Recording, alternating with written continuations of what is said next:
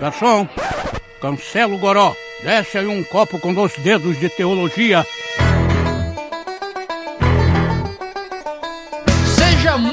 Bem-vindo ao Baixo Clero, o podcast do Dois Dedos de Teologia. No programa de hoje a gente vai falar de livro. A gente vai falar sobre o livro Você é Aquilo que Ama, o Poder Espiritual do Hábito, de James K. A. Smith. Querido por uns, talvez um tanto criticado por outros. A gente vai fazer isso hoje com algumas presenças antigas e novas aqui no Dois Dedos de Teologia. Como sempre, meu co-host está aqui comigo, senhor João Guilherme dos Anjos. Ame, ame, ame e seja. Do nada isso, meu Deus. Igor Miguel, senhoras e senhores, nosso hebraísta favorito está aqui. É nós. É um prazer estar aqui, pessoal. Coisa boa. Nomes novos nos acompanham. Temos agora uma voz feminina. Larissa Lima, das, do, do blog Servas da Verdade. Olá, pessoal. Muito bom estar aqui com vocês. E Larissa também contribui para o blog do Dois Dedos de Teologia. Daqui a pouco eu vou explicar porque é que esse podcast só tá existindo por causa da Larissa. É. Temos aqui também Davi Vitor. E aí, meus consagrados?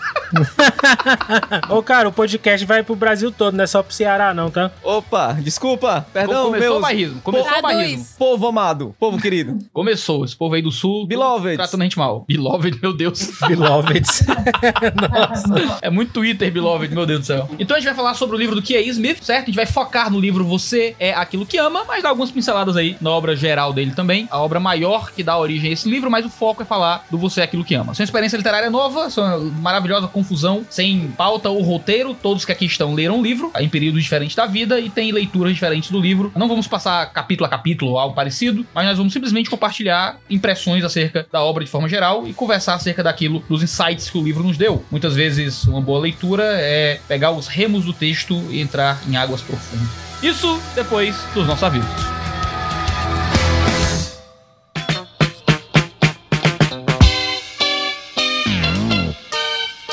João Guilherme, esse monte de conteúdo gratuito que a gente produz no 2D de Teologia só é possível porque as pessoas apoiam esse ministério através das várias frentes que a gente desenvolve aqui. Uma delas é o Clube Review. É isso aí, o clube de assinatura de livros cristãos da mais alta qualidade que você recebe todo mês aí se associando e pagando um preço simbólico com frete gratuito. Nós temos parcerias fechadas, todos os livros de 2020 já foram definidos, teremos monergismo, vida nova, muita coisa boa. Teremos Vou, edições vou- vou dizer uma coisa pra vocês aqui, ó. Davi e Larissa são da minha igreja, certo? Então eles têm informações privilegiadas sobre a vida do Dois Dedos de Teologia. E eu gosto, inclusive.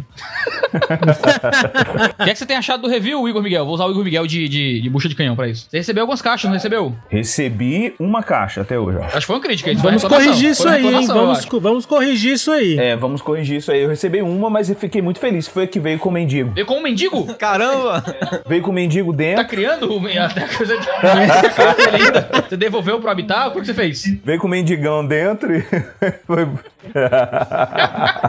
Foi com o livro A Máfia dos Mendigos, é isso. Eu acho que o primeiro review também eu recebi o primeiro, de, o primeiro de todos. Mas muito bom, cara. Gostei pra caramba. Achei a proposta bem legal, inclusive a seleção de obras. Legal. Você pode acessar o Clube Review em reviewclube.com.br. E nós também temos o Teologia Descomplicada, o nosso curso de iniciação teológica aqui do Dois Dedos de Teologia, onde você pode ter um grande panorama da teologia cristã a partir de aulas 100% online, que explicam a teologia sistemática a partir do zero. Não deixe de entrar em doisdedosdeteologia.com barra curso para estudar com a gente no Teologia Descomplicada. Isto posto, vamos direto ao assunto do nosso podcast.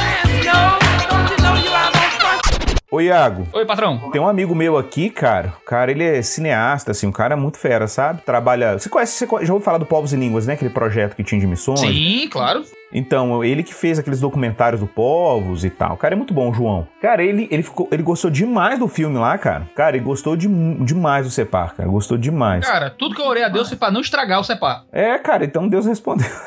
respondeu a oração. Amém, muito obrigado. Ficou muito bom, cara. Ficou muito legal. Eu ainda não assisti. Esse meu sócio me odeia. E, e deu aquela tensão, assim, sabe? É muito legal, velho. Gostei. Inclusive, eu, não- eu fiquei até confuso, assim, cara. Tem, assim, não foi todo gravado no Brasil. Eu sei que tem uns trechos que parecem. Foi todo gravado no Brasil. Foi todo gravado no Brasil? Todo gravado no Brasil. Todo gravado em Natal. Cara, que que é isso, velho? Bem feito, né, cara? Os caras são bons. Aquela cena que o pessoal chega na casa lá, que você tá lá escondido e tal. Aquela cena ali eu percebi assim, cara, isso aqui é um pouco de Brasil. Mas o resto, não vi não, cara. Pra mim, vocês gravaram no Irã esse troço.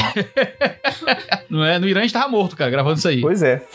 eu falei, os caras foram lá no Irã gravar o filme. Se você ainda não assistiu Sepa, assista ah, lá no Muito 2 bom, de Teologia. muito Vou bom. deixar. Duller, deixa essa parte aí.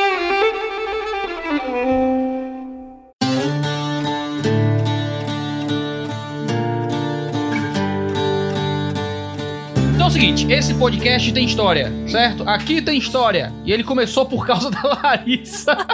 Vou levar toda a consciência culpa. Cristã. Vai levar a culpa, Larissa. E Na consciência Larissa. cristã, ela arrumou confusão com o pessoal da Vida Nova. Eita. Denúncia. Foi, foi verdade. Mas na, é, na Consciência Cristã eu ainda não tinha lido esse livro inteiro. Eu abandonei ele mais ou menos no começo, porque no começo eu já, opa, tem alguma coisa errada aqui. E Só que já aí- Tá, já tá dando a posição já sobre o livro, hein? Depois da Consciência Cristã, eu me empolguei pra ler mais, pra poder, né, Falar mal. fundamentar uma crítica. e aí eu li completo e minha, conclu- minha hipótese estava correta. Tinha alguma coisa errada. Aí ela, o problema é que ela falou isso no stand da Vida Nova, do lado do cara da, que, trabalha na Vida Nova.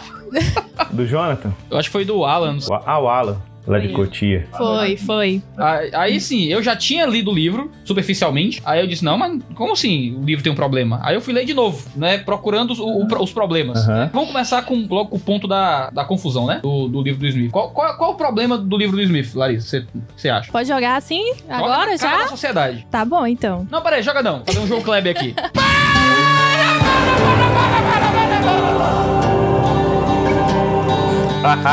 João, você quer pelo menos introduzir ao grande público que não conhece o livro? Pode ser, vamos nessa. E a gente falar mal, pelo menos dizer o que diabo é que, é o livro, né? Pelo amor de Deus. É, então, o James K.A. Smith é um autor que segue a tradição do neocalvinismo holandês, é, na, representando aí a galera da América do Norte, especificamente o Canadá, e ele tem outros livros publicados em português pela Vida Nova, ele tem uma série lá do O Awakening the King, enfim. Tem outros livros pela Vida Nova, pode pesquisar, e ele tem esse livro que foi lançado em 2017, e esse livro, ele faz uma proposta de releitura acerca da... da Foi lançado em 2016 nos Estados Unidos, como You Are What You Love, e no Brasil em 2017. É, no Brasil foi em 2000 novembro de 2017 no Brasil. Qual é a ideia do livro, né? Ele faz, ele faz uma proposta de é, releitura ou de uma leitura que valorize mais a ideia da liturgia. Então, o livro Você é aquilo que ama, o poder espiritual do hábito. Então, ele, ele procura construir uma, uma, uma noção, ele desenvolve uma argumentação em torno é, do poder do hábito no sentido da, da influência que ele exerce, que algumas práticas exercem sobre, sobre o nosso coração, sobre a nossa espiritualidade, no sentido litúrgico, né? No, numa, ele, ele procura trazer uma perspectiva de adoração para os hábitos. E aí ele fala coisas que são muito legais. Que o Iago curtiu pra caramba no livro, igual aquela questão do shopping.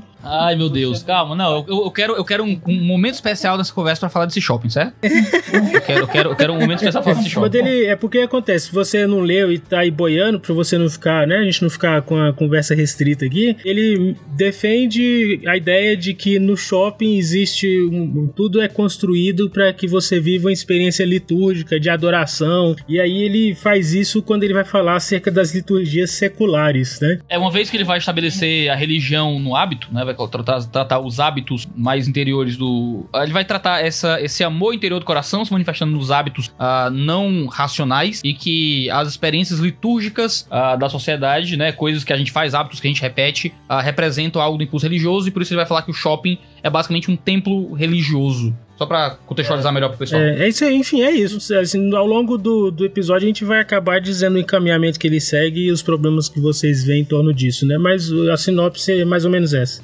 Igor Miguel, Fala o comigo. que, é que você acha do livro? Vou deixar suspenso aqui o João Kleber da Larissa e vou Ah, partir pra ver as mais positivas primeiro. Então, eu sou suspeito, né? Eu admiro muito o Smith desde a, do lançamento. Suspeito nada, você já está condenado já. É, pois é. Desde o lançamento há 10 anos atrás do Desire the Kingdom, em inglês, né? Lembrando que já temos, graças a Deus, em português aí a trilogia. Mas a trilogia eu já tinha lido ela desde o lançamento em 2009, da primeira tese do Smith lá, o Desire the Kingdom, ah, que em português é o Desejando o Reino, já temos aí. O Imaginando um Reino, que eu acho que foi o volume mais que eu posso te explicar. O primeiro foi muito sugestivo, me capturou assim do início ao fim. A tese dele é, é muito rica, ah, que é basicamente a obra que vai dar todo o pano de fundo para você é aquilo que ama, que você é aquilo que ama. Na verdade, foi uma tentativa de popularizar ou tornar uma linguagem mais acessível, o que academ- academicamente ele veio desenvolvendo desde a primeira obra da, da trilogia. A única coisa que o você é aquilo que, que ama ah, não aprecia é a tese que ele desenvolve no terceiro volume, que saiu inclusive depois, né? Que é um- uma obra de teologia política, basicamente. É uma aplicação da antropologia que ele desenvolve desde o primeiro livro ah, no campo político. Agora, o Imaginando o, Rei, o Você é Aquilo que Ama, né? É uma tentativa de elaborar uma obra, de uma obra formativa. É, ele deixa isso claro já no início da obra, que é uma obra de discipulado, e por ser uma obra de discipulado, ela, ela tem esse horizonte educacional muito forte. Inclusive, Desire the Kingdom foi uma obra de educação, né?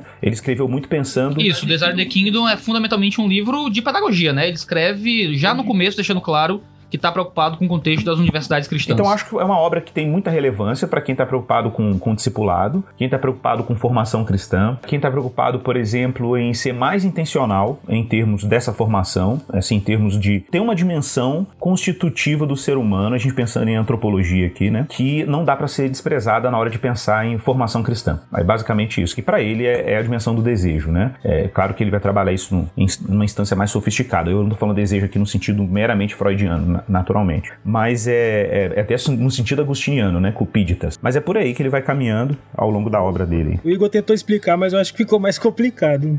o que, que é o desejo freudiano? Então, bom, a Larissa pode falar mais aí. Então, ó, tem dois, tem dois psicólogos aqui nessa mesa, então você explique direito. Tem outro psicólogo, Davi também é psicólogo? Também. Ah, então, bom, eles podem Davi, falar. você quer explicar o que é desejo freudiano, Davi? Eu tento rejeitar tudo acerca de Freud, mas tudo bem, eu tento explicar. Eu também. O desejo freudiano é um tipo de, de, de energia de investimento. Para ele é isso. Você tem uma libido que deve ser investida e que sempre é investida em alguma coisa, em um objeto. Aí esse, essa libido pode ir, pode voltar, né? Retorno da desejo para si mesmo, mas em geral é energia de investimento e a, a, a partir disso você vai uh, gerando seus comportamentos e vai uh, vivendo e se ligando às coisas e tal. Basicamente. Você tá dizendo, Igor, que o, o Smith não tá usando, não usa no livro Desejo no sentido freudiano, mas no sentido agostiniano. É, no sentido agostiniano. Inclusive, o. Claro, eu acho que inclusive o Freud tem uma, alguma dívida com essa noção agostiniana, até o próprio Freud, né? Apesar de que ele dá, obviamente, uma direção completamente apóstata para a noção. Mas é, a noção de, de, de, de lectatio, né? Que é um, um conceito que está na raiz lá do pensamento do, do Agostinho, é que ele vai dizer que essa pulsão é uma pulsão que tem uma direção religiosa. Isso aí não é novidade para nós, a gente tem isso aí lá, tem isso em Agostinho, mas a gente tem isso também naturalmente depois, eu falo que são os teólogos do amor, né? É, Jonathan Edwards, a gente tem isso depois no C.S. Lewis, a gente tem isso em vários autores aí que exploram esse tema, John Piper recentemente, né, no Em Busca de Deus. Então todos eles já perceberam essa costura, assim, é que existe uma dimensão em que o coração humano ele tem uma pulsão de desejo mesmo, e esse desejo é um, é um desejo religioso, só que para o Freud ele assume uma conotação imanentista, ele assume uma função materialista, né?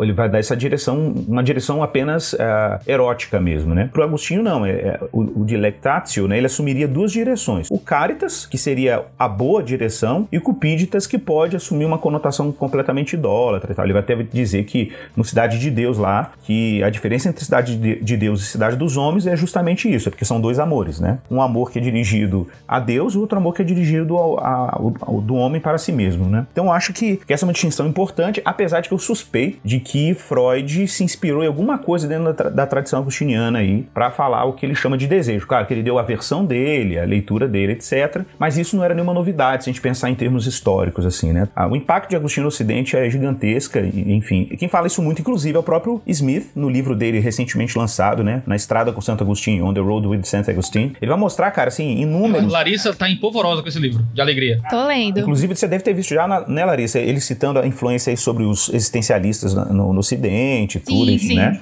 Então, é bem por aí. Eu vi muitos existencialistas. Ô Igor, você ouviu o podcast que eu indiquei lá no Twitter sobre esse livro, uh, The Art of Manliness? Cara, sobre o- desse livro do, do Smith. É. Cara, eu ouvi um podcast, não sei se foi esse que você indicou. Eu ouvi um aí recentemente do, do Smith. Será que foi o que você indicou? Porque é tanta informação na internet, eu vou, eu vou. Às vezes o pessoal indica, eu vou, vou ouvindo os negócios. Muito bom, muito bom. O pessoal que ouve inglês, a gente vai deixar o link aí onde for possível do, do podcast sobre o On the Road with St. Augustine. Cara, mas assim, resumindão, eu acho que esse livro mexeu muito comigo na época, o, o Desire the Kingdom, porque, cara, eu tava vindo de um contexto, depois isso é outra história, mas eu tava vindo de um contexto muito, como que eu posso explicar? Um contexto de discipulado que era muito depreciativo, eu posso dizer assim, muito. sofria muito daquilo que o C.S. Lewis chama de ah, snobismo cronológico, né? Que é um certo desdenho por, por, por expressões históricas de culto, por confessionalidade, por narrativas, um contexto muito proposicional, né, de discipulado apenas proposicional e tal. E eu percebia uma, um, uma, uma distância muito grande entre o que eu cria cognitivamente e como o meu corpo, minha existência, né, minha prática respondia ao que eu cria cognitivamente. Então parecia que havia um abismo mesmo entre mente e vontade, sabe? E o Smith me ajudou muito a perceber que a dimensão, e eu até falo isso assim, o Smith me levou ao, ao Piper, por exemplo, né, que, que me ajuda absurdamente no pastoreio hoje nesse sentido. É de perceber que existe uma dimensão que eu desprezava. Eu achava que meramente ter uma formação intelectual era suficiente para eu ter mudanças de hábitos e mudanças de práticas da minha espiritualidade.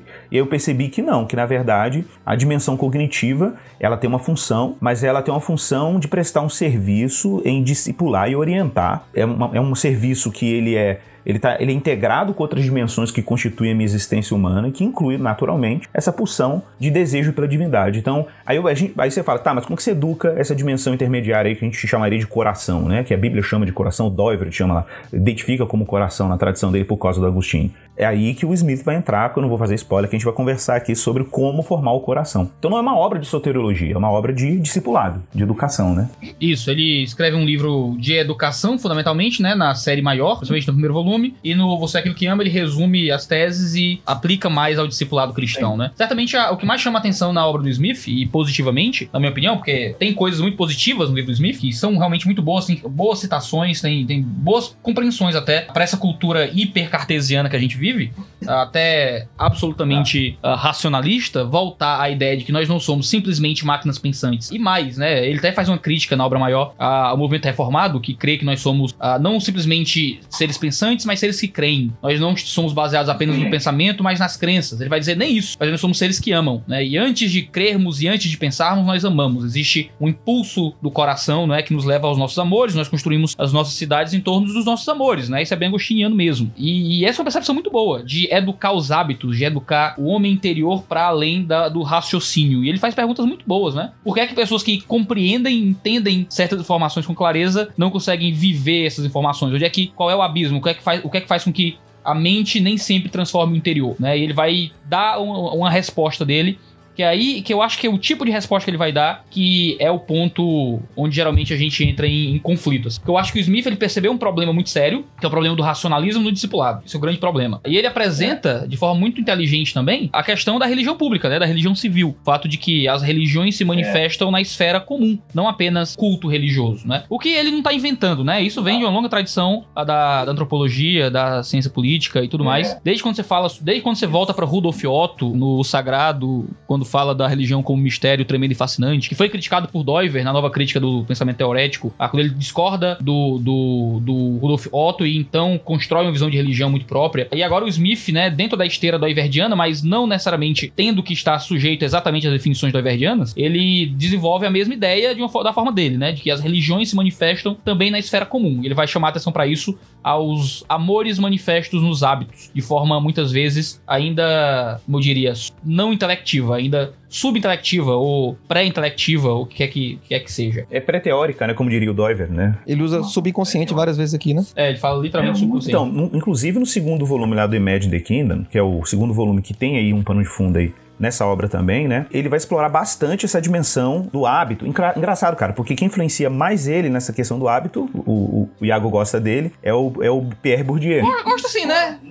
É, Igor, gosta sim, né, Igor? Você entendeu, você entendeu. É, é, alguém que você conversa, vamos dizer assim, né? Um cara que você toma café junto. Conversa, bate, bate, bate uns papos bons com o Bourdieu. Você toma um café com ele, exatamente. Ele trabalha muito a noção de hábitos, né, do, do Pierre Bourdieu e tudo, né? Que ele, inclusive, fala muito sobre essa questão, assim, de que o hábitos, né, ele... Cara, é muito legal, porque ele dialoga aí com São Tomás de Aquino, a noção de, de virtude, né, arete. E aí ele vai dizer o seguinte, que virtude, um conceito de Tomás de Aquino, né? Virtude é lei internalizada. É quando você internaliza a lei, você não precisa, obviamente, de ficar fazendo planejamentos cognitivos para você se comportar de determinada maneira, né? Então, por exemplo, você não precisa dizer para uma pessoa que tem a lealdade ou a fidelidade como virtude, não adulterarás, né? Porque isso é natural. Isso está na estrutura dele. Ele chama até, é uma segunda natureza, né? E se tornou uma segunda natureza. Então, a virtude, ela te equipa moralmente, moralmente, né? Para você ter respostas... Ama, ame e faça o que quiser. Isso, exatamente. É a frase clássica do Agostinho, ame faça, faça o que quiser, exatamente. Então, quando você ama a coisa certa, suas disposições respondem aquilo que você ama, né? Elas correspondem a isso. Então, eu acho que isso é um ponto legal demais, cara. Acho isso legal demais. Eu, inclusive, isso tem me ajudado absurdamente no gabinete pastoral, assim, cara. É, por exemplo, pessoas com compulsão, é, e a gente sabe que como a, a, compulsão sexual, principalmente associada à pornografia e outros hábitos, são, é, elas estão aí quase como uma epidemia, inclusive dentro da igreja. Uma, um programa de discipulado baseado em redirecionamento das pulsões do coração, naturalmente pulsões religiosas, acho que é de grande utilidade pastoral também.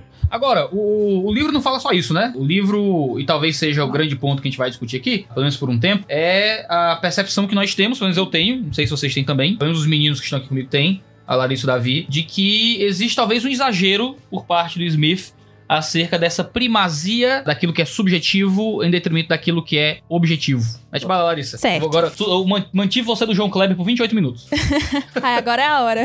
Antes de tudo, a gente tem que falar que tem coisas boas, né, no livro, claro. Eu acho que tem coisas boas. E ele identificou um problema muito importante. Eu não sei se eu concordo com a resposta dele a esse problema que às vezes me parece que ele responde da mesma forma que o problema foi criado. Então eu tenho dificuldade no livro com algumas frases dele. A ideia toda, a ideia central do livro é baseada nessas frases. E eu vou fazer uma citação aqui que ele fala que nós aprendemos a amar, portanto, não primariamente ao adquirirmos informações sobre o que devemos amar, mas por meio de práticas de modelagem de como amamos. Então, o meu problema com essa frase é o primariamente. Não é que, claro, eu acredito que nós somos seres litúrgicos, que nós somos aquilo que amamos eu acredito nessa frase no título do livro, mas a forma como ele desenvolve isso, colocando esse nível inconsciente e essa questão de modelagem, não ter que se tornar consciente de muita coisa, esse é o meu problema com o livro. Não é que ele detecta que nós somos seres litúrgicos, que nós somos aquilo que amamos, mas é ele colocar isso acima de um nível consciente. Então, se ele dissesse pelo menos assim, certo, nós temos esse nível inconsciente, mas, mas nós também temos o nível consciente. Se ele deixasse pelo menos é, em aspectos iguais, assim, eu não teria problema algum com o livro. A questão é ele colocar esse nível acima de todos os outros aspectos. Acho que nem só isso. Eu acho que a questão também está relacionada ao fato de que ele vai tratar aquilo que é. Assim, não é só dizer, ah, não é que ele não diz que existe um aspecto cognitivo. Ele, ele, ele diz que existe um aspecto cognitivo. Ah, eu acho que a questão é ele tratar claramente o cognitivo como sujeito ao subjetivo. Por exemplo, ele chega a falar na, na obra maior, lá no primeiro, Desejando, o Desejando o Reino, não, qual é? O Desejando, Igor? Desejando, é a primeira obra. Primeiro, é. lá no Desejando o Reino, ele chega a falar de uma primazia da liturgia sobre a doutrina, por exemplo, né? E de que o, tudo aquilo que é aprendido pelo hábito, ele vai aí vai vir a grande questão do shopping, né? Ele vai falar do shopping, que é eu, eu simplesmente odeio essa aplicação que ele faz. Por mais que o João Guilherme tenha dito que eu adoro. Eu, eu simplesmente odeio essa, essa excepção dele, tanto na versão mais curta no Você é Aquilo que Ama, como na versão mais longa e bem explicada no, no Desejando o Reino. Quando ele vai dizer que o shopping é um, é um ambiente litúrgico que ensina a sermos consumistas e a depositarmos valores nas, nas coisas, e que isso é aprendido pré-cognitivamente. De que simplesmente participar do hábito do shopping lhe ensina isso, a, quer você queira, quer não, em termos a, intelectuais, digamos assim e que a solução para isso não é prioritariamente uma compreensão acerca do que é o shopping, ou uma compreensão acerca das liturgias públicas, ou uma compreensão acerca do, da ganância. A pessoa não precisa de ideias cristãs prioritariamente para resolver isso. Ele vai dizer claramente que prioritariamente a gente precisa de novas liturgias algo mais próximo do corpo do que da mente, em que a gente tem que ter hábitos de culto, hábitos litúrgicos que sejam concorrentes com os hábitos uh, do shopping, que aí o hábito do culto é, vai nos ensinar. Ele chama de contra, contra liturgias, né? Isso, contra liturgias. É. Eu acho que essa é talvez a grande, o grande, a grande rusga que a gente tem com o livro do, do Smith, assim, pelo menos do lado de cá, né? Eu, Davi e a Larissa aqui a gente conversa um pouco sobre esse livro, por mais que a gente assuma que há coisas muito legais nele, Parece que o Smith, ele, ele tem frases muito boas, tem momentos em que ele parece dizer exatamente isso, de que não, ó, existe um aspecto intelectual, existe um aspecto humano hum, pré-cognitivo, pré-teórico, a gente tem que atacar as duas frentes. Mas parece que não é isso que ele tá dizendo. Parece que o que ele tá dizendo é, o aspecto pré-teórico é primário e é a primeira área onde a gente ataca no discipulado, e é, e é o que é o discipulado cristão. Ele vai até definir o conceito de cosmovisão, vai dizer que a gente tem que colocar o, o, o conceito de cosmovisão em moratória, né, por um tempo, uhum. para depois a gente poder lidar com ele, porque a ideia não é apresentar novas ideias de fé, mas é apresentar novos hábitos de comportamento religioso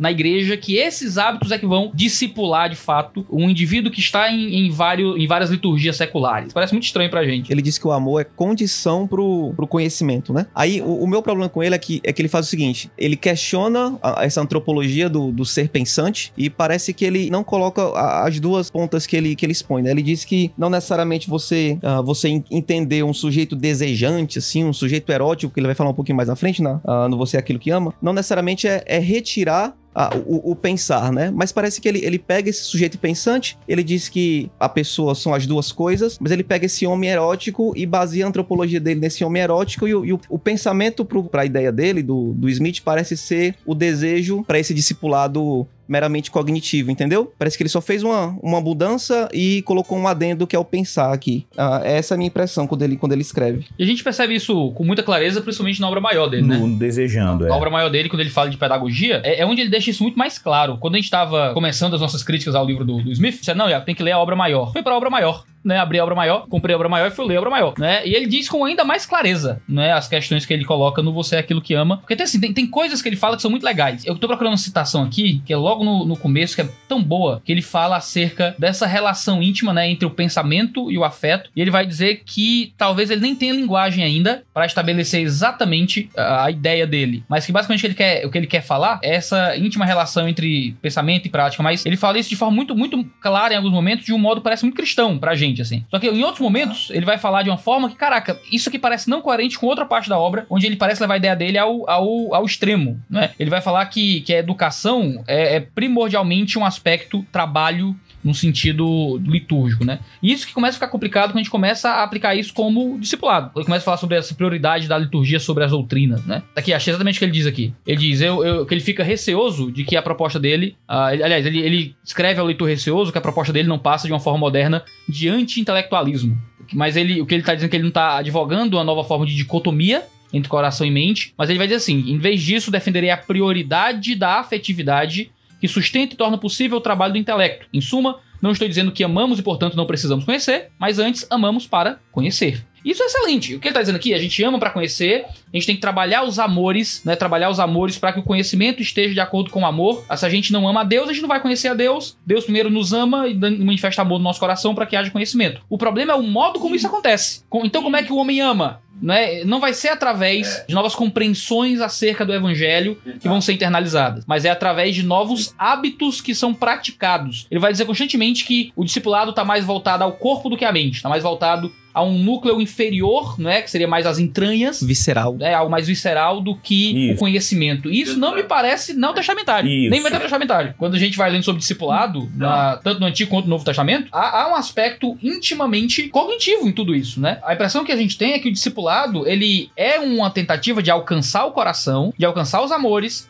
de alcançar aquilo que é pré-teórico, de alcançar aquilo que está no interior do indivíduo, mas principalmente através de um conteúdo propositivo. Não é simplesmente através de uma transformação de, de hábitos litúrgicos, mas é através principalmente de uma transformação de compreensão dos ambientes que a gente está inserido e compreensão de tudo. Você pensa no que é um discípulo no Antigo Testamento, por exemplo, a palavra que é usado no, no, no, nos evangelhos para falar de discipulado, na Septuaginta traduz a ideia de, de, servo, de alguém que é um aluno, na verdade. E a ideia de aluno, Ebed, ali no hebraico, fala da ideia de alguém que era aluno da lei, era discípulo da lei. Ser um discípulo no Antigo Testamento era fundamentalmente aprender da lei, ser instruído pela lei, transformado, sim, interiormente, no coração, nos hábitos, mas através de uma compreensão mais profunda da lei. No Novo Testamento é a mesma coisa. Tanto o evangelismo, não é? Todas as palavras que são usadas são palavras para discurso oral, uma pregação, né, evangelizo, didasco, diálogos, a arux, né, a ideia de ser um arauto, um pregador. Tudo isso fala diretamente de um discurso oral, de uma pregação, de um ensino. Paulo está constantemente ensinando discursos orais. E o Smith sabe disso. Ele diz se, se o conhecimento não fosse importante, esse livro seria um trabalho vão. Ele diz no começo do livro dele.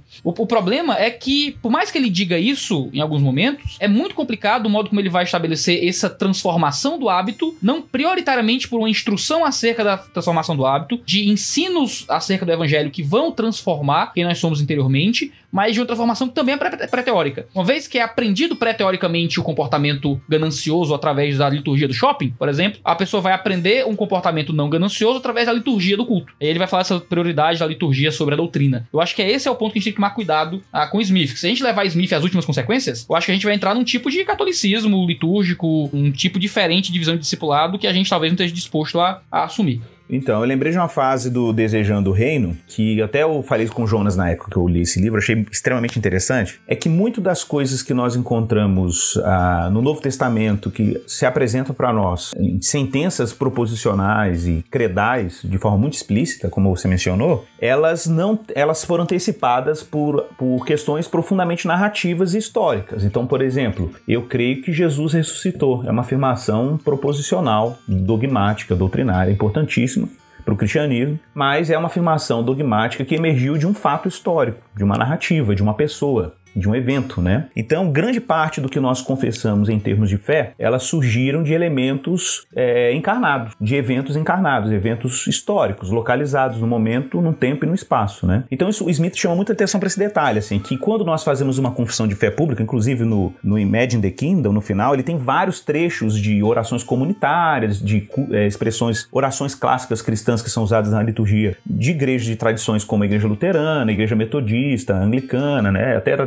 da liturgia reformada. E aí ele mostra que essa, essa prática que existe de culto histórico dentro do cristianismo não é apenas um, não tem apenas um propósito doxológico, apesar de que também tem, mas ele tem uma finalidade formativa, porque quando nós fazemos, ainda que de maneira verbal no culto, né, afirmações credais ou confissões públicas de fé, isso tem uma, um efeito formativo porque ele não tem nenhum problema, por, por exemplo, com a repetição. Ele até diz isso, né, muito, insistentemente, que a igreja contemporânea tem um problema por causa da influência pós-moderna e moderna de autenticidade, tem problema com, por exemplo, repetições litúrgicas, né? Então, orações prontas, é, repetições litúrgicas e por aí vai. Eu comentei isso diretamente para o Smith na época do lançamento, no, na verdade foi em 2011. Eu falei, mandei conversando com ele no, no Facebook, na época que ele não era tão famoso, não dava para conversar no Facebook com o Smith, né? Eu mandei, falei para ele, cara, eu acho que tem uma coisa aí dialética, não no sentido marxista naturalmente, mas existe uma relação dialética entre cognição e desejo e afeições. Eu falei para ele, tem uma dimensão dialética em que há uma retroalimentação. É, é verdade que o que nós amamos, né, onde estiver o teu tesouro, aí também estará o teu coração. É verdade que aquilo que nós nos devotamos tem um peso formativo profundo, assim, profundo. A gente muda coisas. É, vou dar um exemplo bem prático, né? Tipo, eu brinco com o pessoal lá da igreja. Imagina aquele cara era sedentário, ficava no sofá assistindo televisão o dia inteiro e tal, só tomando refrigerante, e a mãe dele dizendo pra ele: Ô menino, vai malhar, vai praticar uma atividade física, você vai ficar. Sua, seu, seu triglicérido, seu, sua,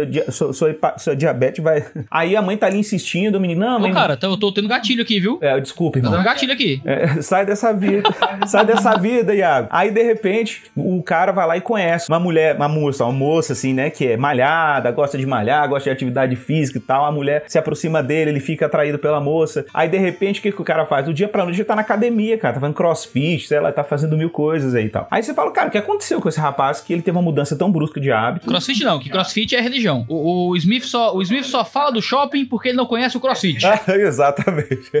e o Xiaomi, se ele já usasse Xiaomi e usasse crossfit, ele. Xiaomi, é, Xiaomi também, Xiaomi também é, é religião, é uma seita. Então, você observa como que nesse caso existe um, um, peso formativo realmente no que a gente deseja. Acho que nisso a gente concordou. Eu acho que existe uma falha no Smith, também concordo, em que ele desenvolve muito pouco. Eu acho que a gente pode já dizer que a gente, nesse ponto a gente concorda, né? A gente tá nesse aspecto. É, Concorde mais. Eu acho que ele podia ir além na definição, por exemplo, da, do, da relação clara entre cognição e a dimensão afetiva. Ele não fala isso de forma explícita em lugar nenhum, exceto no Imagine the Kingdom ele consegue, ele caminha mais nessa direção, porque quando ele trabalha, é uma noção, se eu não me engano, ai cara, como é que é o nome do autor, aquele cara da fenomenologia? Que esqueci o nome dele agora. Merleau-Ponty.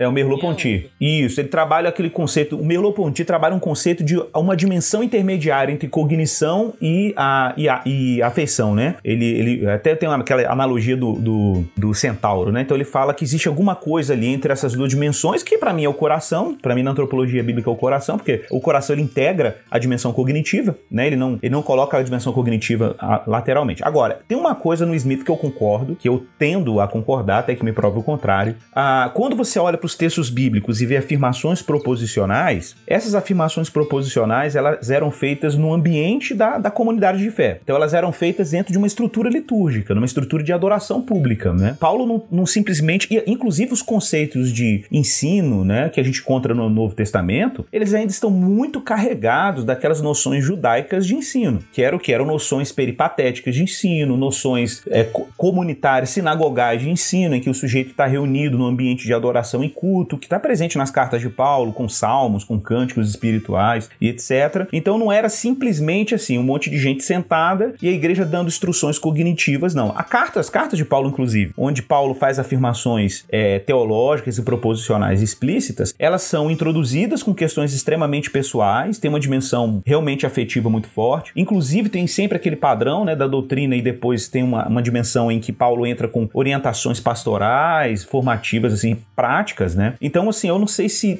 a gente. A gente eu acho que o cognitivismo que o, o Smith, o intelectualismo que o Smith denuncia é a gente olhar para esses textos e achar que esses textos a, e a noção de discipulado de Paulo é meramente cognitiva. Não é, tá lá, mas não é meramente ou unicamente cognitiva. Eu acho que tem realmente uma dimensão, a própria reflexão teológica de Paulo tem uma dimensão formativa muito forte, né? No sentido de atingir o coração humano, né? Eu acho que isso lembra muito o Martin Lloyd Jones. Martin Lloyd Jones dizia que o objetivo da pregação no culto não é apenas informar a mente, mas causar uma impressão no coração. Nós não pregamos apenas para instruir, nós também pregamos para que a instrução cause alguma coisa em quem nos ouve. E eu até me pergunto, Iago, se de repente a gente não está lidando aqui agora com uma questão até prática, missiológica, por exemplo. Vamos pensar aí o, que será. Ah, eu quero lembrei do texto do, do Truman, né? Tem a ver com isso que a gente vai, vai falar agora. O Carl Truman, tem aquele artigo dele que ele publicou pela Tuporém, que é o Precisamos vencer a estética e não os argumentos. Não sei se vocês já leram esse texto. Cara, é extraordinário, que ele fala que é a nova apologética. Ele fala assim, cara, existe uma dimensão da apologética. Cara, é o que eu acho muito que você faz, Iago, lá no seu canal, por exemplo. Quando você trabalha ali no... no, no você trabalha para os filmes, cara, é exatamente isso. A gente tem que fazer uma nova apologética. Uma, uma apologética que é o mundo cópia, por exemplo, explora demais isso. É o mundo simbólico, o mundo narrativo, o mundo imaginativo, né? E a gente faz uma apologética em cima desse tipo de conteúdo, né? Então não dá mais pra fazer simplesmente aquela apologética proposicional, é, de argumentos válidos, inválidos. Cara, a nossa cultura nem funciona mais com essas categorias é, em termos gerais, né? As pessoas são muito mais cativadas por narrativas, histórias. E a Bíblia é um livro basicamente disso, né? Tem elementos proposicionais, mas até esses elementos proposicionais estão dentro de contextos narrativos, né? Como não ler a carta de Paulo, não lembrar de Paulo na prisão ou Paulo em algum lugar. Então acho que isso é um ponto importante.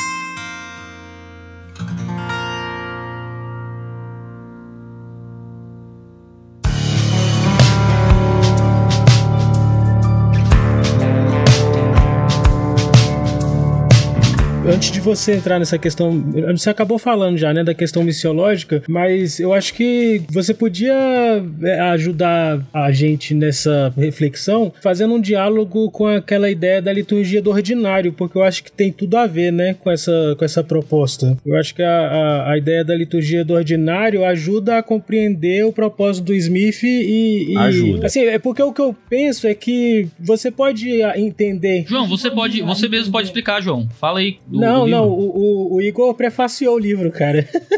Quem sou eu? Não, pode falar, João, pode falar. Eu sou, eu sou um co-host. tá de orelha hoje, né? Tá se vingando, João, das vezes que eu fico de orelha?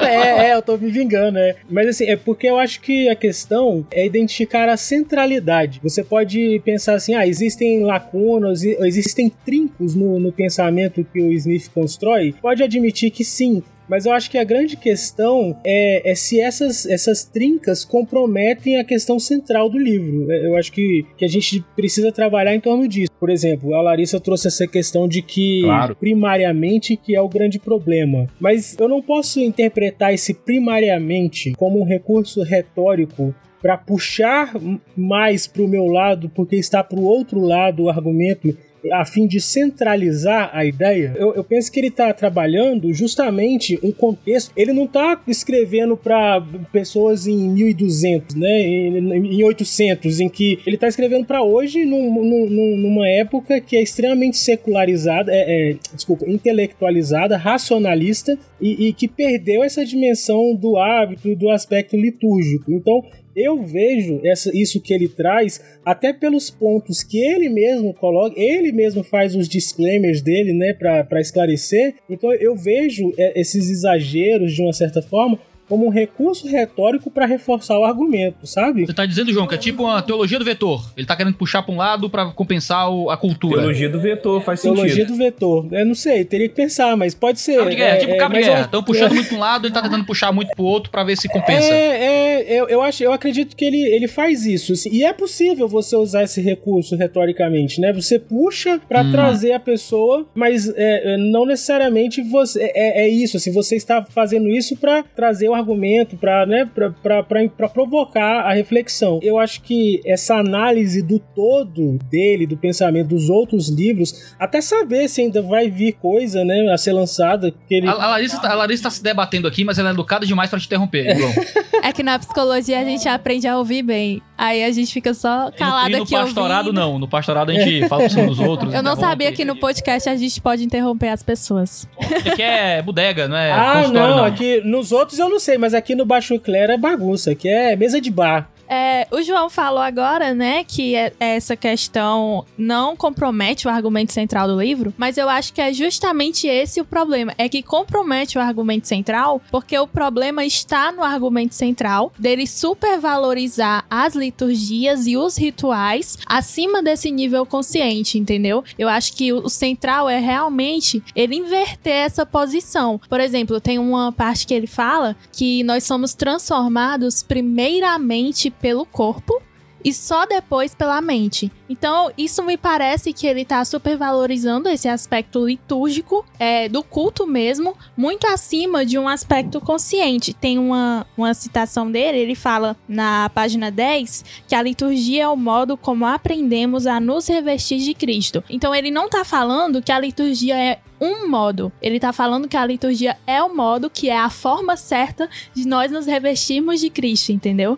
E isso faz parte do argumento central dele. Então, você não acha que o argumento central, o argumento central dele não é outra coisa? Por exemplo, o argumento central dele é que o amor, o que, ou seja, aquilo que nós amamos, é o que nos forma. Esse é o argumento central. Aí eu acho que ele apresenta depois uma, um projeto de discipulado, que para ele tem um fundamento litúrgico, né? Então, não sei, eu acho que o núcleo, o argumento nuclear do Smith é antropológico. É tipo assim, é quem nós somos e como nós somos formados. É o título da obra, inclusive, né? Aí esse é o argumento central. Aí eu acho que tem sim um desdobramento litúrgico que pode ser discutido, que eu acho que pode ter falhas mesmo. Mas eu acho que quando ele diz litúrgico, a gente precisa recuperar essa noção, é no sentido de sermos seres que adoram, né? Seres que cultuam. Claro que isso tem implicações práticas, por exemplo, quando ele fala da, dos hábitos, das rotinas, do- dos tempos, da, da estrutura do culto, né? E tem um monte de coisa que ele vai trabalhar em termos sugestões práticas do que seria essa liturgia, né? Mas eu acredito que esse é um desdo- desdobramento metodológico, assim. Eu não acho que é o argumento central. O argumento central é antropológico. É tipo assim, o que nós somos e como nós somos formados, né? E aí, o como somos formados, que é o desdobramento desse argumento central, ele, ele aí ele trabalha assim as questões de uma linguagem mais litúrgica, vai dizer essa questão do corpo, etc. Mas enfim, eu acho que o, o argumento central é outro. Se o argumento central for o título do livro, eu concordo com o título.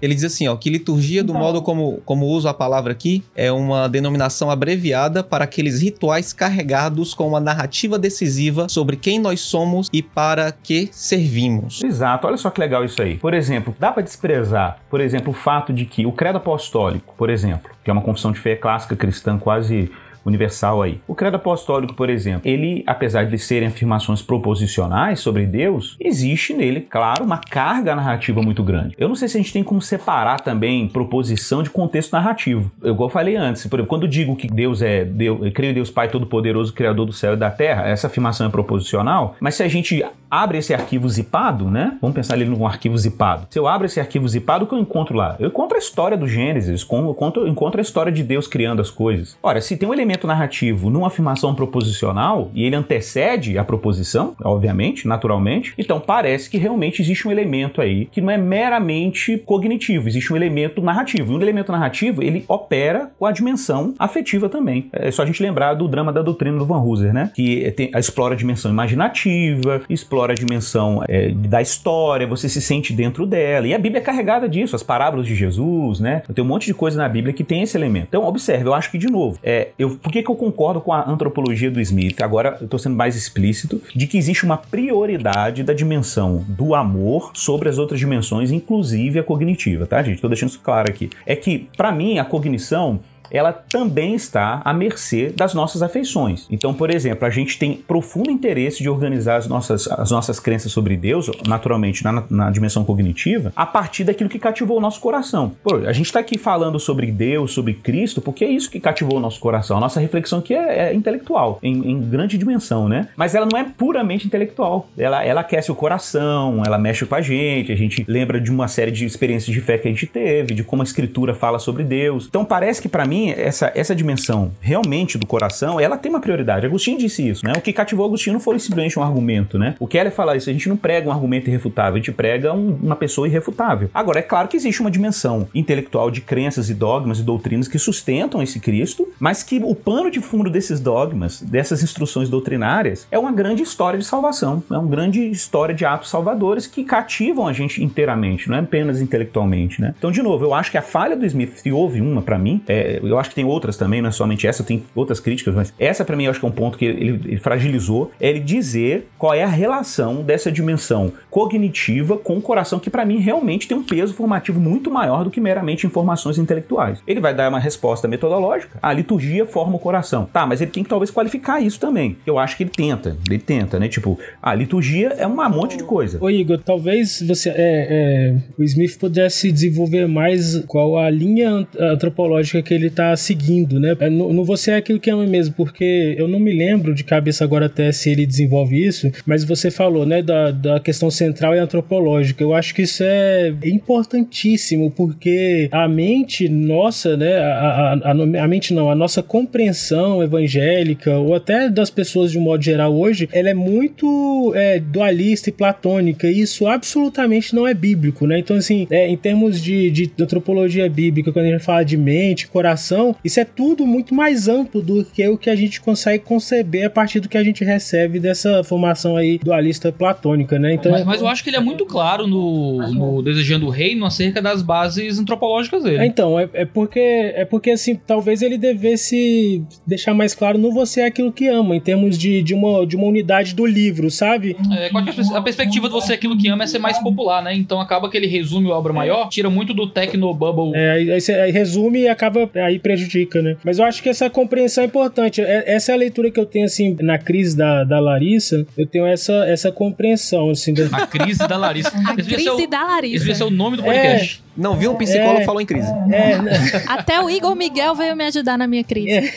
Não, a crise nesse sentido assim de, de falar essa questão de que a mente, né? no- e, e é porque eu acho que a compreensão que o Smith tem de, de mente, de coração, é, é muito diferente do que o que a gente está acostumado a entender. Eu, eu acho que até que o Miguel, que o, que o Igor Miguel explicou isso muito bem quando ele trouxe essa questão aí do, do coração e tudo, né? Até por causa da tradição que o Smith segue, né? De Agostinho até Doiverd, a lida de forma muito diferente do que o que se está acostumado com a dessa relação é, mente e coração. Então, eu acho que entender isso é muito importante para entender o que ele tá querendo dizer, né? É, eu acho que é o seguinte, quando ele trabalha essa, essa questão mais pedagógica, ele diz algumas vezes que ele tá tentando fazer, ele tá fazendo uma pedagogia do desejo ali, né? Ele tá tentando de alguma forma guiar o desejo, colocar o desejo a partir de alguns rituais, de algumas, de algumas marcas litúrgicas. Parece que ele tá tentando organizar a vida psicológica, a vida psíquica a partir de, né? Aí dá pra aparecer aí a antropologia dele muito de, de forma muito muito clara. Agora, eu acho que a forma com que ele trabalha a antropologia dele, desse homem erótico, ele diz depois, ó, você é aquilo que ama, aí ele depois diz, você, a afirmação de que você é aquilo que ama é a mesma coisa de dizer você é aquilo que adora. Ele diz isso no, no você é aquilo que ama. E, e ele tá trabalhando com, com adoração. É, é- é o que parece aqui. Ele vai falar de liturgia porque tá dentro de um contexto ali de adoração. O meu problema com ele é porque parece que, que ele, ele até, ele até no livro fala sobre Paulo Freire, se eu não tô enganado, é, é nesse livro, né? Que ele fala que a educação não, não é simplesmente bancária, né? Não é só depósito de conhecimento, é outra coisa. Aí ele parece que ele começa a abrir para um tipo de construção do próprio sujeito, uma construção da própria, da própria pessoa, a partir de experiências mais viscerais e, e, e corporificadas, assim. A minha grande questão é que talvez esse estender dele, ou, ou essa, essa forma dele firmar mais enfaticamente, como, como o Guilherme falou, para tentar trazer para o centro, foi uma forma um, um tanto errada. Se ele fez isso de propósito, ele, acho que ele, ele, ele errou com, com o coração assim, sabe, com boas intenções. Né? Ele errou com boas intenções. Então, Davi, Davi, eu Ah. acho que ele não errou, cara. Eu tenho uma suspeita que nesse ponto ele não errou. Vou dizer por quê. Ah, mas se vocês concordassem, eu cancelava o podcast. Você tá aqui pra discordar mesmo, Igor. A gente te pagou pra participar deste podcast pra discordar. É, então segue, segue. segue o jogo. Se tu começar a concordar demais, eu pego o dinheiro de volta. mas eu faço isso no tom bem amigável. Vocês sabem disso, a gente não tem problema. Vamos lá. Ah, se não fosse tão amigável, a gente nem lhe chamava. Baixaria é só nos bastidores. Batalha só no boteco. Então vamos lá. É, então, Davi, por que que eu acho? Assim, a questão do corpo pro Smith, a gente, a gente escuta assim, corpo, fala assim, nossa, cara, o cara tá reduzindo a espiritualidade ao corpo. É claro que o Smith não tá trabalhando o corpo aí no sentido que a gente às vezes imagina, né? Assim, aquela coisa, ah, o corpo é. O que, que ele tá falando? Não, é, é- corpo é o quê? É, ele, ele explora isso muito claro. Assim, o corpo é uma dádiva. Deus criou o corpo e viu que era bom, ele é- o corpo vai ser ressuscitado. Não é um problema na questão do corpo. O corpo, inclusive, tá selado para isso, ele tá guardado por Deus por isso. É necessário que esse corpo corruptível se revista de incorruptibilidade. Não há um, o cristão não tem nenhum problema com o corpo. Na verdade, o esforço dele é de reinserir essa totalidade da vida humana dentro do programa de discipulado cristão. E aí eu acho que ele tá certo quando diz que não basta a gente olhar para o ser humano e achar que eles são cérebros sentados numa cadeira e que, que ele até usa o termo em inglês, né? Cérebros sobre, é, sobre estacas, né? Então a gente não pode imaginar o ser humano como um cérebro sobre estacas, que é uma visão cartesiana. Essa é uma visão pagã, como o João falou. De fato, é pagã mesmo, assim. Ela não tem... Ela é quase gnóstica, né? Porque o corpo é só um invólucro e a gente é um... É o res cognitas, né? Isso não é cristão. Simplesmente isso não é cristão. Isso é completamente... E qual é o risco que nós corremos? É de olhar para a Bíblia e achar que a Bíblia é um livro cartesiano. Fala assim, ah, Jesus... A gente só consegue enxergar na Bíblia, se você usa categorias cartesianas, os textos que são proposicionais e instrucionais. Você só vê Jesus ensinando na sinagoga. Mas você se esquece que as pessoas que estão na sinagoga não são, não funcionam de maneira cartesiana e nem a teologia cristã funciona de forma cartesiana. Um exemplo que eu gosto muito, meu mestrado foi sobre provérbios, né? E, e provérbios eu explorei demais essa antropologia bíblica. Cara, a palavra coração, ela ocorre quase 80 vezes em provérbios e raramente, tá? essa estatística pode estar errada, mas eu sei que é um número gigantesco para uma obra tão pequena é, e ela nunca é usada no sentido literal. Então é sempre um sentido analógico. E o que, que é o coração, né? O coração, quando você olha para provérbios, ele está sendo instruído, mas ele também está sendo, ele tá sendo encaminhado, ele tem que a, a- a prostituta cativa o coração, é, então se a prostituta cativa o coração, foi a partir de qual proposição? Nenhuma, eu desejo. Mas ao mesmo tempo, o coração, ele também é instruído, né? Instrui o coração, o sábio instrui o coração. Então, você quando olha para provérbios, você observa que é uma antropologia muito menos ah, fragmentada, ela não está seccionada, né? O coração é uma dimensão que abrange a totalidade da existência. Eu, eu concordo plenamente com você, Igor, mas eu acho que é isso que o Smith falha. Eu, eu acho que ele cria um tipo de dualismo. Enquanto a antropologia veterotestamentária fala do homem interior como algo completo, Como guardar todo. a palavra no coração, fala de lembrar também da palavra, desse homem interior que é alcançado, que é descrito pelo termo coração, eu acho que o, o, o que o Smith fez foi pegar o dualismo e só escolher outro lado do dualismo. Exatamente. A, a impressão que me dá sempre, sempre é essa. Mas você acha que a dimensão do amor, a dimensão do amor, por exemplo, Então, o meu problema não é a dimensão do amor, não é ele lidar com o conceito de amor, não é? Meu problema é o modo como ele vai desenvolver isso na prática dentro da transformação do homem. Sim, nós somos seres amantes antes de sermos seres ah, pensantes. Nós pensamos a partir do que. Concordo, plenamente. Somos amantes antes de sermos pensantes. Mas como é que a gente alcança o amor? Eu acho que é aí que é o problema, não é? Como é que a gente alcança o amor? Como é que a gente transforma os amores? Eu acho que esse é o grande ponto. O- parece que a proposta de Smith para transformar os amores é muito subreptícia, é um negócio muito pré-teórico e, e não é isso, e não é essa ferramenta que a gente tem. Ah, por exemplo, ele fala de corpo, por exemplo, ah, lá no, no- na obra maior, né, no Desejando o Reino, ele vai usar como ilustração para explicar como é que a gente alcança o corpo antes de alcançar a mente, questão de esportes. Né? Como é que a gente aprende? Ah, como é que você rebate uma bola no, no beisebol? Ah, você pode saber o movimento, mas você tem que treinar o movimento pra sua mente aprender pelo corpo, é o que ele vai dizer. E eu acho que é um problema, porque ele tá usando um exemplo de um, de um movimento físico. E claro, você vai ter que treinar aquilo que é físico para o que é físico, como um exemplo de aprendizado daquilo que é espiritual até, daquilo que é moral, né? Eu acho que o que ele fez foi escolher um lado do dualismo. Se, se a escritura apresenta o homem interior como algo completo, onde nós, onde nós somos uma totalidade que é tanto emocional, como física, como ah, pré-teórica, teórica, a, a volitiva, a afetiva. A impressão que eu, dá, é que, que eu tenho é que ele parece que diminuiu o conhecimento, diminuiu o que é racional e não considera o- as compreensões da realidade como o principal instrumento para afetar os nossos amores acerca da realidade. Né? E, e é isso que me chama a atenção quando ele apresenta a proposta de discipulado para a igreja. Né? E, e como a gente falou antes sobre, sobre qual era a tese central do Smith, né? É, eu acho que isso está claro. Acho que, acho que a antropologia está clara para todos nós aqui. Eu acho que a falha realmente é uma falha metodológica. Assim, a gente está vendo algum limite na metodologia. Eu tendo a concordar com Smith na metodologia em alguns aspectos. Por exemplo, Em alguns aspectos, Não é, não, em alguns aspectos, porque tem alguma coisa que realmente falha, assim. Por exemplo, eu te falei que eu acho que a falha dele foi dizer, tá, mas qual é o papel das instruções proposicionais, diretas, questões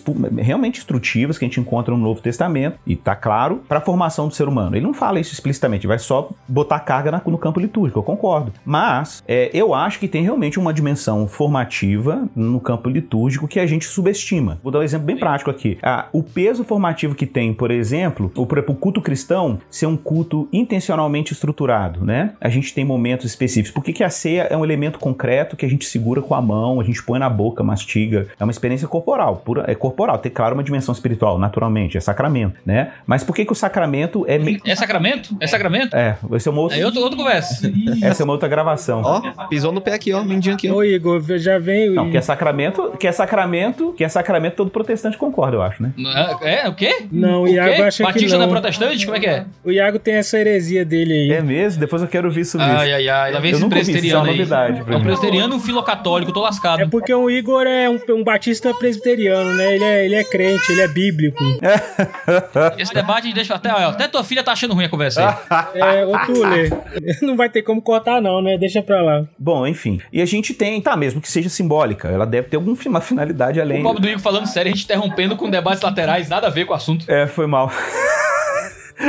Mas assim. Desculpe, nos, nos perdoe, nos perdoe, Igor. Não, ó, tá tranquilo, cara, tá tranquilo. Então eu acho assim, eu acho que tem, bom, tudo isso aí tem um peso formativo. Cara, por exemplo, essa coisa da gente estar no culto e ter uma leitura bíblica pública e você fica de pé em determinados momentos da liturgia, determinado, você ajoelha dependendo da liturgia de culto, né? Eu acho que tem expressões de cultos que são extremamente pobres liturgicamente, na minha percepção, em termos assim, de aproveitamento da, do, do, do papel formativo da liturgia. Eu acho que a gente tem uma iconoclastia desculpa usar esses termos todos, né? Mas a gente tem uma coisa assim meio tipo, cara, não, não pode ter nada. A igreja tem que ser um vazio estético total, né? Eu acho que é um, é um ponto que eu acho que eu sou crítico. Sabe o que eu acho, Igor? Eu acho que você tá consertando o Smith. Não, não tô consertando o Smith, não. Eu acho que o Smith tem muitas virtudes, cara. Redimindo James Smith. Seu nome desse Eu acho que. É, podia ser um livro, inclusive. Mas eu acho que não, cara. Eu acho que o Smith tem muita coisa rica aí. Eu acho que, é por exemplo, se você o Imagine the Kingdom, essa questão da liturgia não, se, não dá pra perder. Cara, eu tô falando de um lugar diferente também, né? Vocês desculpem, mas, por exemplo, minha igreja, a gente tem calendário litúrgico, a gente tem é, o ceia todo domingo. Então, eu, eu, assim, na minha prática de discipulado na igreja, eu vejo como isso é formativo pras pessoas, né? Então, a gente faz o Tenebras na Páscoa, a gente faz todas as 14 estações da paixão de Jesus e as pessoas realmente experimentam uma imersão, uma vivência tridimensional com o conteúdo da fé cristã. E a gente vê como que isso forma as pessoas, né? Agora, é difícil falar isso, às vezes, num contexto que as pessoas têm uma carga litúrgica diferente, né? Tipo, ela, ela, ela tem menos densidade. Então, é difícil é, tangenciar isso. Pra mim, quando eu leio o Smith, faz muito sentido. É difícil explicar isso pra uma pessoa que não acredita que a ceia e o batismo são sacramentos, né? É muito complicado.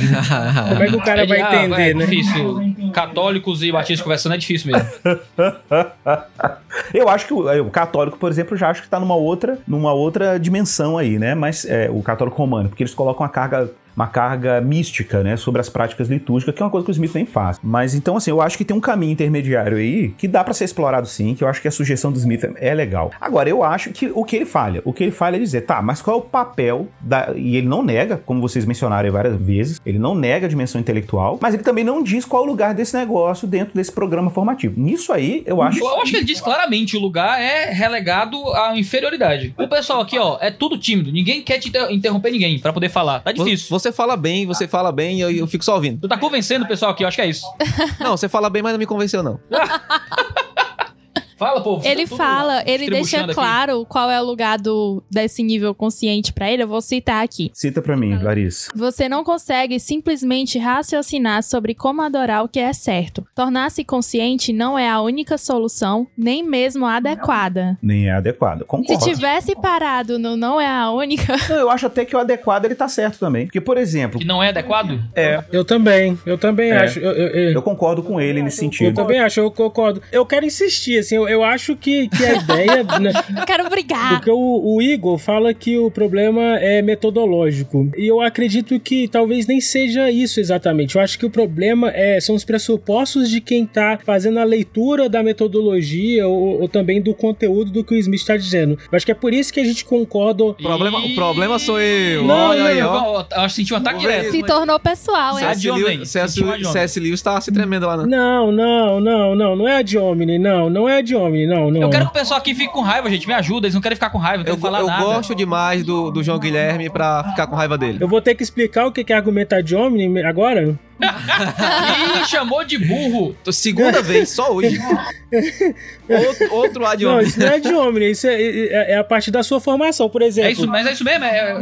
Não, cara, assim, ó, eu entendo o papel do corpo e dos afetos, certo? O, o, o Scheller, ele. É, o Scheller diz o seguinte: ele diz que. Amém. Que pra que, Amém, pra que O a, o Igor preocupado já. para que a, a, a filosofia, para que a, a cognição seja resguardada, para que a razão consiga ah, o seu lugar, a gente tem que considerar um tipo de aprendizagem que não é meramente racional. Aí ele, ele começa a falar de um tal de, de emocional puro aí, pelo qual você tem acesso às experiências, na vivência e aquilo tem um sentido específico para você. Agora, o Scheller faz isso num tipo, num tipo de processo, né, antirracionalista, tá bem no meio daquela, daquela grande mudança, ele pega a fenomenologia e vai, e vai caminhando em direção a isso, né? O grande ponto é que o Scheller consegue colocar as duas coisas e ele começa a pensar sobre esse acesso pro- na, na vivência, esse a- acesso à, à própria experiência, ao sentido dessas coisas, a, a partir de um lugar racional, sempre, sem. Ele, ele consegue colocar as duas coisas do lado. A minha impressão é que o, o, o Smith, ele, ele não faz isso, né? Ele coloca o pensamento e a razão como serva. Amém. É isso mesmo. E aí ele tá certo. Ela é serva de Jesus, que habite Jafé nas tendas não, de Sem. Não, eu entendo. O meu ponto é que ah, eu acho que quando você fala coração, você não tá falando de um tipo de, de coisa em relação ao prioritária ou, ou- ou nesse sentido, sabe? Quando ele fala de coração, ele tá pegando um todo ali que deve ser pensado. Eu acho que nisso o Smith acerta muito. Quando ele vê o, o- a, a pessoa humana, né, como, como aquela pessoa teleológica. O, o desejo tem um destino, a pulsão e os seus destinos, né? Como diria, como diria o Freud. Pensamento é teleológico, então, então tudo tem, um, de certa forma, um objeto, né? Ele vai falar sobre, sobre a imaginação e sobre como a gente tem que treinar essa imaginação e dar conteúdo né, para essa imaginação, para que você aprenda o que desejar, né? Esse, esse, é- esse é o ponto dele.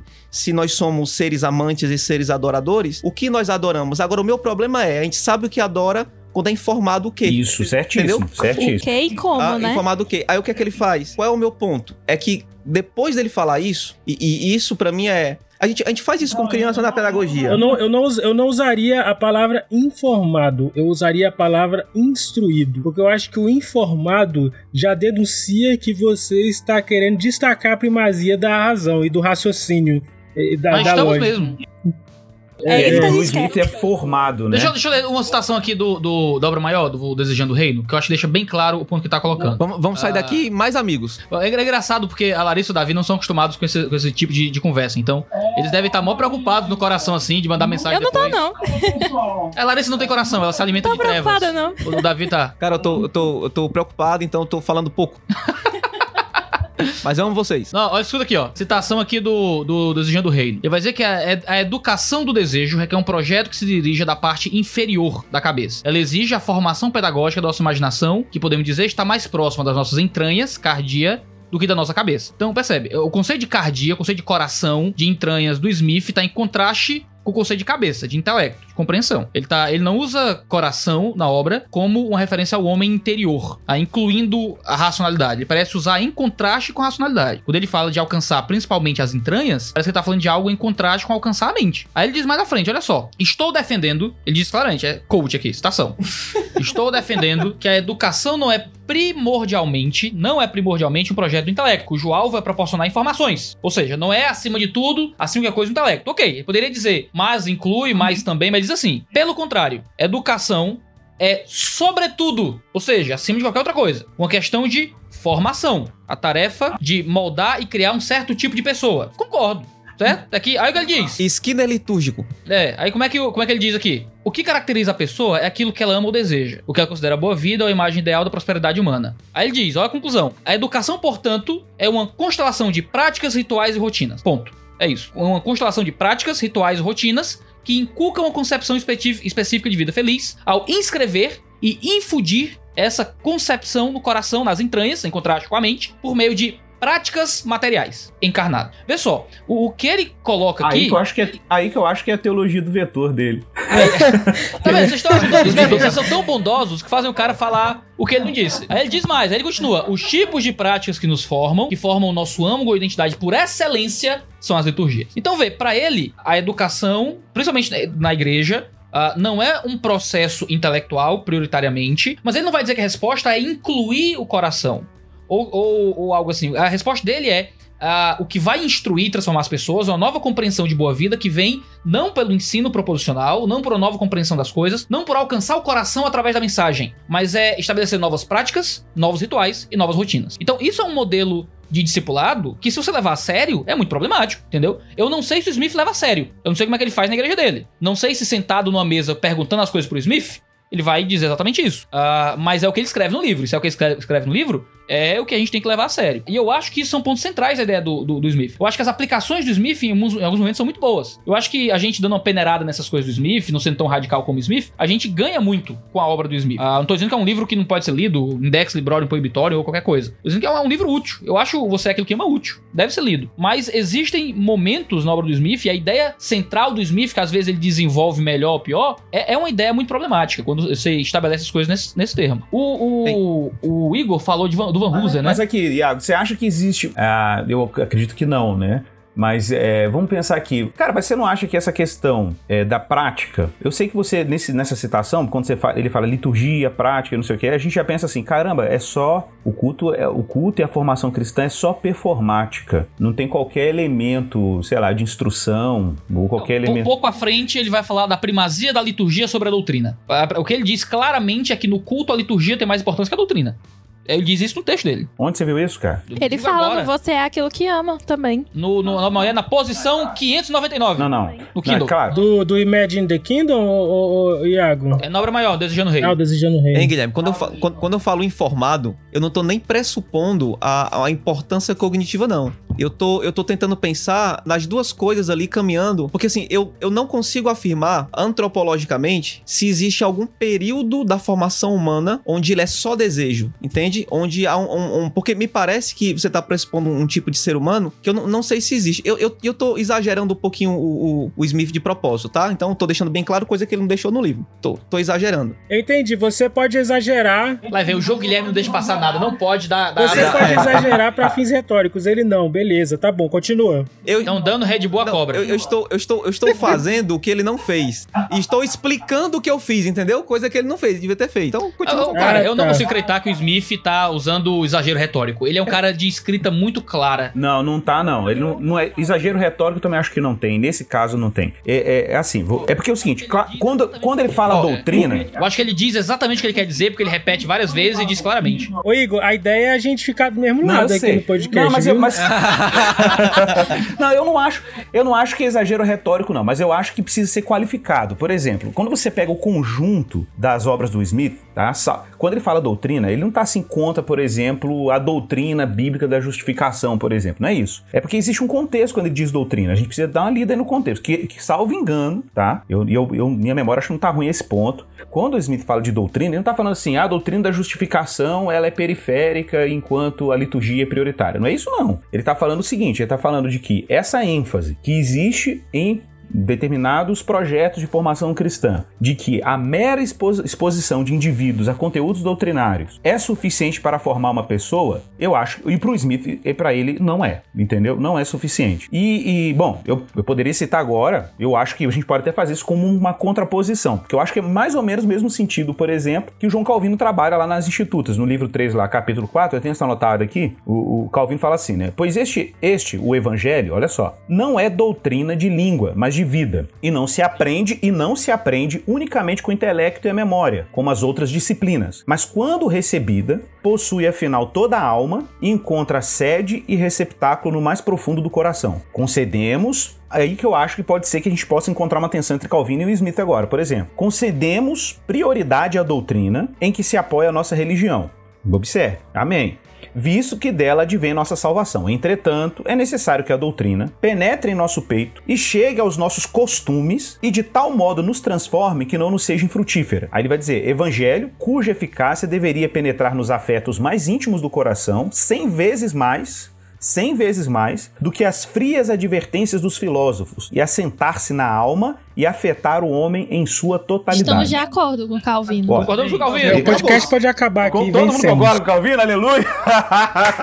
Eu acho que bastava fazer a citação acho do que- eu Calvino acho e que- pronto. Eu acho que o Smith discorda de Calvino.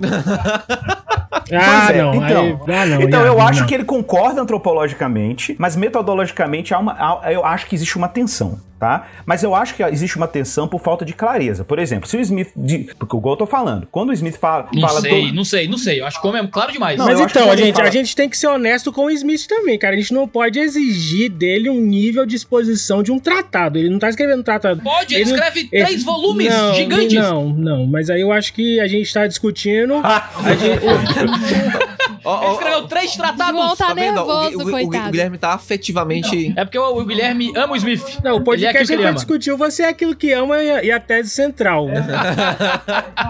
Então, vocês não acham que essa citação do Calvino, por exemplo, existe. Quando o Calvino fala assim, melhor do que as frias advertências dos filósofos, vamos ser honestos, vocês não acham que existem muitos programas de formação cristã que são frias advertências de filósofos? Gente que acredita que a mera exposição de indivíduos a conteúdos proposicionais, doutrinários, seríssimos, caríssimos e tal, não passam de meras advertências filosóficas, nesse sentido. Com certeza. Demais. Demais, demais. Então, eu acho que essa, essa é uma crítica do Smith que pra mim é absurda. Parece óbvia, mas ela pra mim é absurda. Porque ele vai dizer o seguinte, cara, isso existe. Aí ele vai trazer os elementos, aí a proposta Sim, metodológica eu dei dele. até um glória. Os elementos que ele considera que precisam ser apreciados quando nós queremos formar indivíduos para além ah, Sim, de mera exposição cognitiva, que é, que- ou seja, ele quer atingir o coração. Cara, eu já mandei essa citação pro Smith, cara, você acredita? E fui ignorado. É o certo. Tá certo. É o que se espera, né?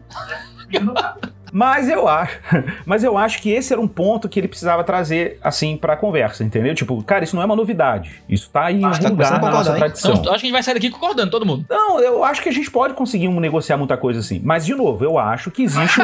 mas, de novo, eu acho que existe o elemento litúrgico na metodologia do Smith, que tem um peso formativo, sim, que a gente pode até discutir, né? A prioridade, que ele colocou uma prioridade, você pode dizer, "Ah, ele colocou uma prioridade sobre doutrina. Pra mim, doutrina, quando ele fala doutrina aí, pra mim, é, é esse filósofo aqui, do, do, do Calvino. Não é simplesmente justificação. Ele não, não- o Smith não chega a esse ponto e fala assim, a justificação, a justificação não pode. Não é isso, não. É doutrina no sentido daquele carga assim, de proposicional de formação doutrinária como se fosse suficiente pra formar indivíduos. Essa aqui é a crítica dele. Agora, a gente pode discutir se vai, é liturgia, não é liturgia. Pra mim também. É, é narrativa, não é narrativa. Eu acho que essa é uma discussão que tá aberta. Acho que nem Smith. Ah, Igor, você citou o Van Hooser. em- Isso, Van Hooser. Você citou o Van Hooser em certo momento aí da nossa, da nossa conversa. Tô com a citação do Van Hooser aberta aqui faz tempo. Qual, qual obra? Quadro de Exposição Teológica, Uhum. publicado pela Monergismo. Eu vou ler da página 27 e página 28. É um, é um parágrafo só. Ele cita o Smith positivamente, James K. Smith, fala essa ligação entre o coração e a, e a humanidade e tal. Propósito primário da educação cristã é a instrução da, não a instrução da mente, mas transformar a imaginação, formação pelos bons hábitos, pá, pá, pá, pá. Aí ele diz assim, faz um parágrafo aqui de, de crítica, ele diz assim, embora Smith tenha identificado com clareza uma questão importante, educação do desejo, seu relato se vale de uma dicotomia aguda entre pensamento e desejo. Como vimos, a Bíblia não tem melindres em falar dos pensamentos, em grego de anonia, do coração. Aí cita aqui Lucas e Hebreus. Apesar de concordar com Smith sobre a necessidade de recuperar a imaginação para o bem dos discípulos em formação, e ainda que ele e eu priorizemos a importância de atores e ações incorporadas, isto é, práticas, estou menos inclinado a distinguir com tanta nitidez o pensamento da imaginação, ou a priorizar a última em detrimento da primeira. A, a respeito de concordar que o que amamos é uma visão específica da boa vida, uma imagem implícita do que cremos e o desenvolvimento humano se assemelha, creio que essa imagem, como a própria imaginação, é fundamentalmente cognitiva, em vez de não cognitiva, como Smith sustenta. Legal. Ou seja, no A Imaginação Descartada, que é o capítulo onde o Van Hooser fala do Smith, ele vai justamente dizer a mesma coisa. Cara, tem um dualismo muito grande na ideia do Smith. Por mais que a gente tenha que alcançar a imaginação, a imaginação é fundament- fundamentalmente cognitiva também. E ela é alcançada cognitivamente, através de instrução, de mensagens, de, de ideias, de impressões que provém através da cognição. Até a ceia, né? A gente tá falando da ceia, que a ceia nos abençoa, mas ela nos abençoa, que talvez presbiterianos fiquem eriçados, mas ela não necessariamente nos abençoa ah, por causa do pão ou por causa do vinho. Ela nos abençoa por causa de uma, de uma compreensão que está atrelada àquilo. Nós comemos e bebemos do evangelho, não é porque nós comemos e bebemos algo que nos comunica através de uma pregação intrínseca à, àquele ambiente do evangelho. Por isso que a gente anuncia a morte do Senhor toda vez que ele vem. Por isso que a gente lembra da morte e da ressurreição no ato da ceia. Ah, é por isso que quando a gente ceia, a gente precisa discernir o corpo. E discernir o corpo é algo altamente intelectual relacionado a entender os nossos pecados e viver em arrependimento diante disso. Existe um aspecto cognitivo até naquilo que é físico do evangelho. Eu acho que é isso que o Smith perde. Esse, ele quando ele cria esse tipo de dualismo. Por isso eu concordo com o Van Hooser e discordo do João Guilherme. É João Guilherme. Até, até escalou, até ficou. ficou... Eu, eu, eu já desisti, entreguei pra Deus.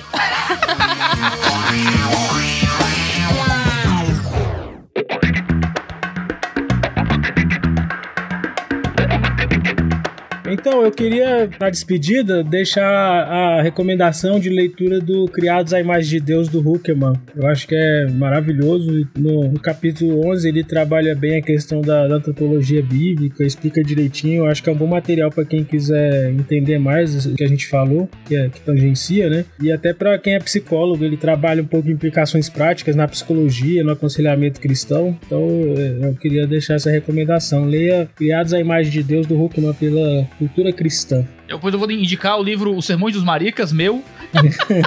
o primeiro capítulo. A pregação da verdade para tempos relativistas. Eita! Eu posso recomendar um livro também que não é meu. É...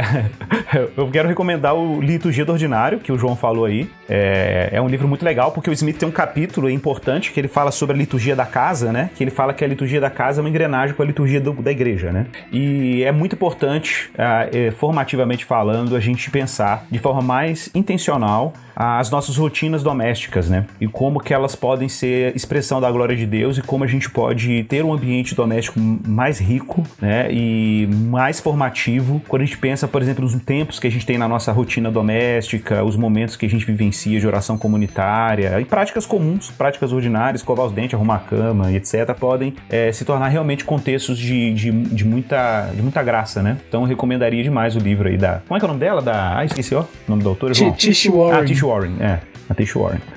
Então, é isso aí. E ela conversa muito com o Smith lá, né? Fala muito do Smith também. Vocês querem indicar livros? Eu acho que o personalismo ético do Max Scheller seria muito bom. Explique que livro é esse, homem. É um. É o, esqueci o nome do autor. Ele fala do, do, do Max Scheller do seu pensamento. Ele é um fenomenólogo, né? E ele tenta trabalhar essas duas instâncias. Ah, e depois ele vai desembocar numa, numa ideia de valores e tal. Então era um, era um momento complicado ali de, de guerra. E, e ele tenta abarcar a razão e a, e a emoção nesse. explicando o pensamento de Max Scheller a partir disso. Clarice? Eu não tenho nenhum livro pra indicar, leiam a Bíblia. É a crente, é a crente. É a, cre... é a irmã da igreja. crentice. A irmã da igreja. Mili crente mesmo. Mili, é, militou essa aí, Mili viu? crente. Mili crente total. Ah, nossa. Que desagradável. Gente, eu vou sair daqui e vou ler A a Bíblia tem todas as respostas. Agora essa psicóloga da. Dá pra perceber aqui. É aqueles crentes, né? Tipo, qual o seu. Qual o seu. Pra que time você torce? Você torce pra Jesus. É o Iago, esse é o Iago. Ai, Jesus. Não, eu tô proibido de falar de futebol. Os irmãos da igreja me proibiram de falar de futebol. Ai, ai, não, beleza, gente. Foi muito legal mesmo. Muito obrigado, Igor. Você Foi sempre é brilhante. ótimo. o seu- Eu que agradeço o aqui. convite, gente. Foi, foi muito generoso. Muito obrigado. Teve, tem, tem pessoas assim que a biografia delas é marcada por viverem na época de fulano, né? Na Fulano viveu na época de Jonathan Edwards. Eu vivi na época de Igor Miguel, cara. Obrigado. Que viu? isso, irmão? Não, que isso. Vocês são muito generosos. Que isso? Já gravei podcast com o Igor Miguel. Eu vou contar isso pros meus netos, cara. Ai, meu Deus, tá bom. Muito legal, muito legal. Foi um prazer, pessoal. Olha, já vi o João dizer isso pra umas três ou quatro pessoas, viu? Caramba. Não se sinta especial. Não, não. São três ou quatro só. É muita coisa. Na vida de uma pessoa, umas três ou quatro tá bom. Precisa É, especial. eu, vou ter, eu vou ter que ler de pela quinta vez o Ego Transformado. Toda vez que alguém faz um elogio, é Eu transformado. li três. O cara tendo que ler todo elogio que recebe. Gente, nesse clima bem-humorado, em que ninguém saiu com raiva de ninguém, a gente encerra o Baixo Clero desse, dessa quinzena. Deus abençoe todos vocês. Continua com a gente, que a gente tá aqui pra discutir sobre coisas legais. Um abraço e até o próximo Baixo Clero. Tchau, gente. Obrigado, hein? Tchau, tchau.